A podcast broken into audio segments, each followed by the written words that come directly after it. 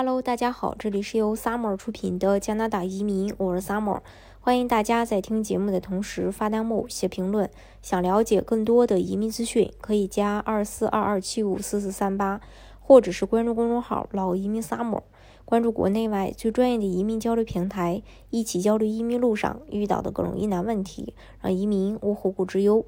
加拿大是一个移民大国，世界面积第二、英法双语的国家，地处北美。美国北面气候寒冷，资源丰富。加拿大的大城市是多伦多、温哥华、卡尔加里、渥太华、蒙特利尔等等。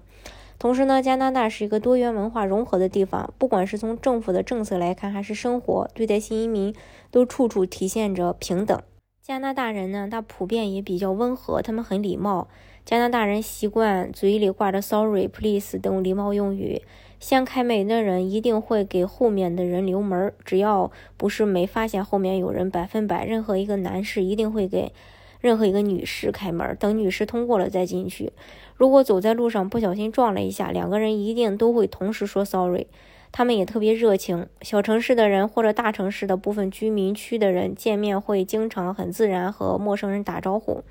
在电梯里遇到邻居，也一定会很友善的去问去几层，然后扯几句闲天儿。在下电梯时更少不了 CEO。还有相对而言，这里的物价也低，几乎所有旅游的人在国外都是买买买，觉得国外衣服便宜，鞋子便宜，箱包便宜，运动品便宜，日日化品便宜。每个人回国时都是大包小包往回带。加拿大的物价对比美国来说区别不大，但是结合平均工资来看，物价。不算高，尤其是肉很便宜，基本上是几块钱一磅。一般是一些热带水果的价格会高一些。移民加拿大后，几乎所有的人的心消费心态都会转变，开始更注重商品的品质。在这个重视诚信和品牌的社会商业社会，大多数时候真的是一分钱一分货。受市场的检验，贵的东西一定有贵的价值，好的东西甚至可以舒心的用上几十年，所以价格的因素也就不再是最重要的考量了。其次，也开始习惯为服务买单，因为高价格的高价格和消费的存在，消费者也享受着更加优质的服务。从修理下水管道到上面安装网络，你会为好的服务而诚惶诚恐。怎么会这么客气？而正因为对服务对服务的尊重，也更加体现出社会的平等。还有中大城市公共交通没问题，很方便；而小城市可以说是没车寸步难行。治安问题则和交通问题刚刚相反，大部分中小城市甚至可以夜不闭户，下车不用锁房门。嗯，的主要作用呢，就是为了防风而不是防盗。大城市的治安虽然不如小城市那么好，但总体来说，加拿大的犯罪率对比邻居美国来说还是相对低的，而且恶性暴力犯罪更是十分少见。加拿大国土面积大多偏北，大部分地区冬季风雪很大，气候能到零下二十度，但是由于所有室内环境都非常温暖，出门基本都是开车，所以冬季并不感到寒冷。由于加拿大对于排污环保上有着严苛的规定，所以雾霾这种东西是根本不存在的。在不下雨下雪的时候，能见度几十里都很正常的事情。生活在中小城市是非常舒服的，治安也非常好。加拿大的治安不敢说没有犯罪，但是犯罪率相比之下确实低呀。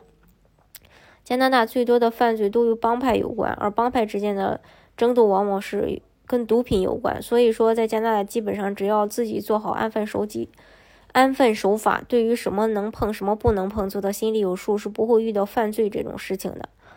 在加拿大，驾照也非常容易，包括曼省在内的很多省份都是可以直接使用中国驾照，通过笔试后换成本地驾照。这边开车的规矩其实很简单，就是路权二字，